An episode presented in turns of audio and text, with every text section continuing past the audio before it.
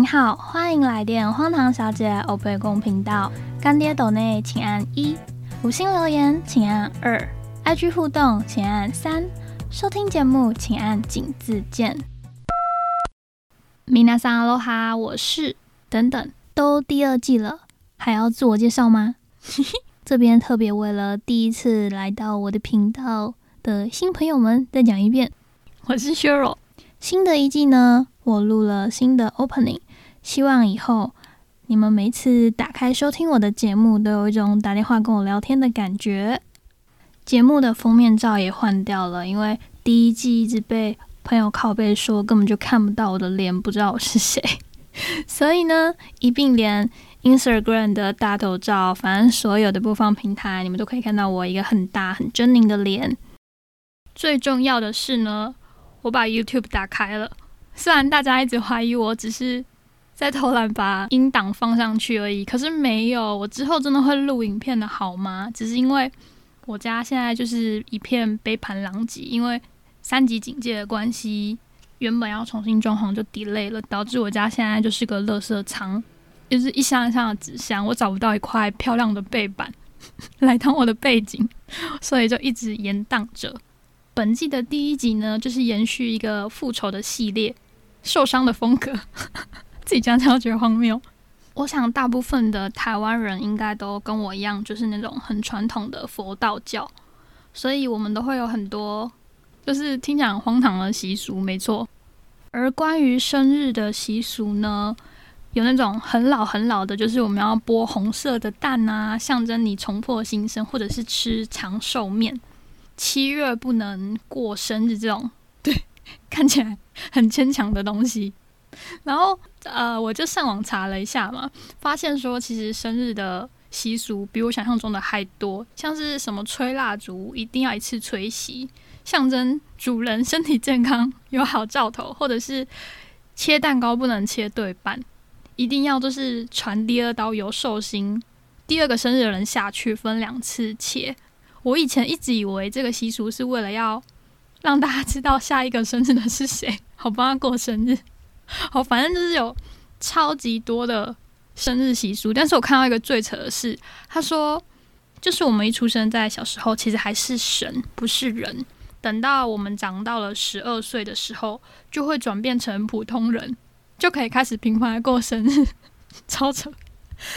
从十二岁到五十九岁呢，我们都是普通人。可是到了六十岁的时候呢，我们就又不能开始大张旗鼓的过生日，因为很多人认为，其实传说认为，人只要一到六十岁就不能过生日，怕被阎罗王发现。然后我就去查，被阎罗王发现会怎么样？结果就说，阎罗王在每年的除夕日，还有农历的七月一号，会请。陈判官呈上生死簿，对逢九的人进行随机点卯，就是随机点他啦。啊，每年两次，不管是点到谁，谁就会出歹疾。所以大家才会说有酒啊，不要大张旗鼓的过生日。刚刚我们讲到六十岁，那现在我们又慢慢的变成八十岁的老人家的时候呢，我们又从人变回了神，从现在开始，我们又可以过生日了。这真是太扯了。然后还有一点就是，请大家特别注意的事情是，如果那一年的生日你有犯太岁的话，都要谨慎的过生日，不可以太招摇。这件事情呢，我也是相信的。犯太岁的那一年呢，我还没有过生日的时候，我在澳洲受伤，手就断掉了。从此之后，我非常相信这些无为不为，什么逢九不能过生日啊，要安太岁啊，要去庙里拜拜什么之类的。但这些都是我的亲身经验。其实逢九还有分明九跟。暗九，明九就是每一个什么十九啊、二十九、三十九，暗九就是九的倍数，九二十八、二十七、三十六这样之类的。这样子，人生每一年都活在战战兢兢当中。哎，好，我终于要进入正题了。十九岁的那一天呢，我总共吃了三个蛋糕，但那时候呢，我还不知道这三个蛋糕会让我这一年大难临头。首先就是那时候我在大学的时候。在学校当形象大使，形象大使就是青山大使。当学校啊有外宾来，或者是有些活动的时候，就是要穿着旗袍，然后在那边引导贵宾说：“你好，请往这边走。你好，厕所在左侧。”就是一些引导跟你知道站着漂漂亮亮的动作。然后一定要穿高跟鞋嘛。那一天我记得是有一个活动快要开始，我就来不及了，就就是穿着高跟鞋在楼梯上奔跑。果不其然，我整个就是以一个双膝跪下姿势滑垒，这样咻滑了半截的楼梯。那个楼梯是 L 型的。所以等于我滑了二分之一层楼，就是正常人，你知道滑垒下去不是应该就就是可能扭到啊、拐到、凹到，诸如此类的，就是顶多膝盖肿起来嘛。结果呢，我那时候也不以为意啊，就想说那拿个冰块啊热敷就好了。殊不知我这一叠呢，坐了一个多月的轮椅，我觉得很扯。现在我已经回想不起来，说我那时候怎么会严重到坐轮椅了。第二件事情呢，就是我去了高美湿地踩到蛤蜊的故事。这个故事呢，大家可以回去听我的第一集，我会放在连接下面，也是一个很扯的故事。就是后来踩完蛤蜊之后，就缝了两针嘛，我也是坐轮椅。最后一个故事呢，这是今天的重点。我在那年的暑假。去了澎湖，也就是我采完蛤蜊没多久就好了嘛。他说：“哦，我可以出去玩了。”结果殊不知，我去澎湖又居居了。我和其他三个朋友出去，分两台摩托车，我们给他取个代号好了，这样你们比较好理解。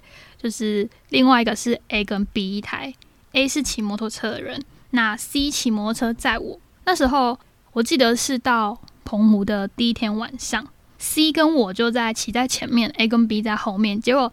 突然后面有白光闪现，C 就以为说我们是不是超速了，所以被测速照相。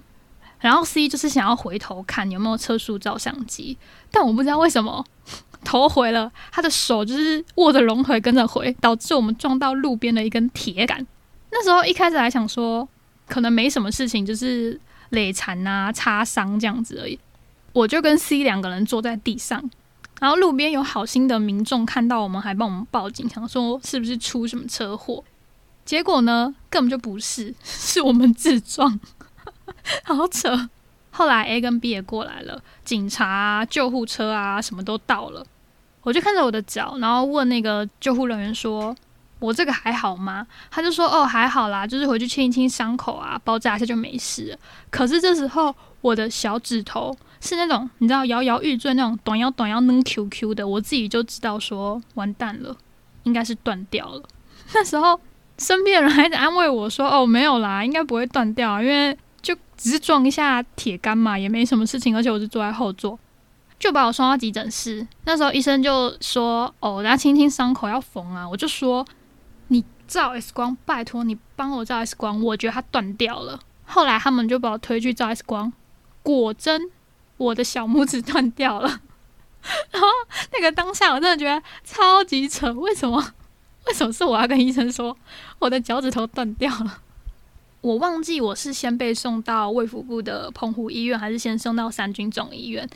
因为救护车把我们送到的那个医院呢，目前是没有骨科医生的。再次感受到离岛人员的医疗缺乏，所以他们就把我又送去了另外一间医院。等骨科医生，第二天我就被推进去做手术了，因为台湾的动作真的是非常之快。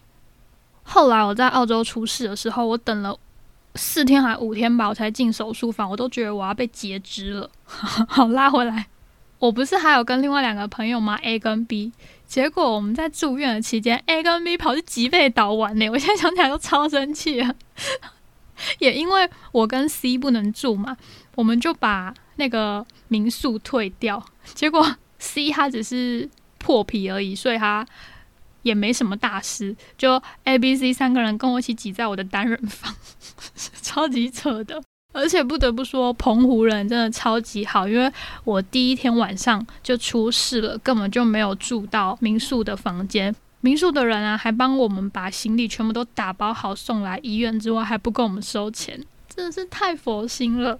从此之后呢？我对澎湖的印象呢，就是出车祸，什么都没有玩到。我记得第一天的时候有了，有去吃到小卷米粉啊、仙人掌冰跟黑糖糕。我那天还去澎湖的妈祖庙先拜拜啊，殊不知还会出歹机。因为是买四天后的飞机，所以我就在医院坐了三天。最后一天要回台湾的时候，我记得丽龙还专门帮我架那个 障碍的那个通道滑坡，你知道吗？我是第一个上机的，有人帮我把我推上飞机。下车的时候呢，也是大阵仗，就是有专人来停机坪接我。这一切都极度荒谬，所以呢，奉劝大家红酒的时候真的不要太过招摇。后来我想一下，大概有半年的时间吧，我都一直坐在轮椅上面。现在回头看这一切，当然都是笑看嘛，笑看人生，这是我的专长。今年要逢九的我呢，就是吓到不行。我整整一个月完全不敢吃蛋糕，也不敢发任何的文章。我们就是呢，低调再低调，平平安安、健健康康的度过这一年。如果你很幸运的现在正逢九，今年生日呢又吃了很多蛋糕，那么呢，我会建议你信妈祖的呢，在三级过后之后，赶快去庙里拜拜；信耶稣的呢，赶快跟你的主祷告。你信什么就赶快找什么。如果你信的是荒唐教，那么我在此建议你，真的要非常的小心，尽量少出门，尤其是现在疫情，真的是嗯汤群聚，也不要跟人之间连结，好不好？如果真的要出门呢，路上小心，或是找一个可靠的司机，技术好的载你。对我刚刚没有跟大家讲，那一道白光是什么呢？那道白光就是因为 A 跟 B 想要拍我们两个，然后 B 就在后面。开启闪光灯了，对我就是因为那一刹那的闪光灯导致我的脚趾头断掉。好的，每一季的荒唐首发集受伤就先到这里了。我觉得我自己这辈子受伤好像没有办法撑过每个第一季，看来这一季要非常非常久了。希望我以后都不要再受伤了，大家也是平平安安、健健康康。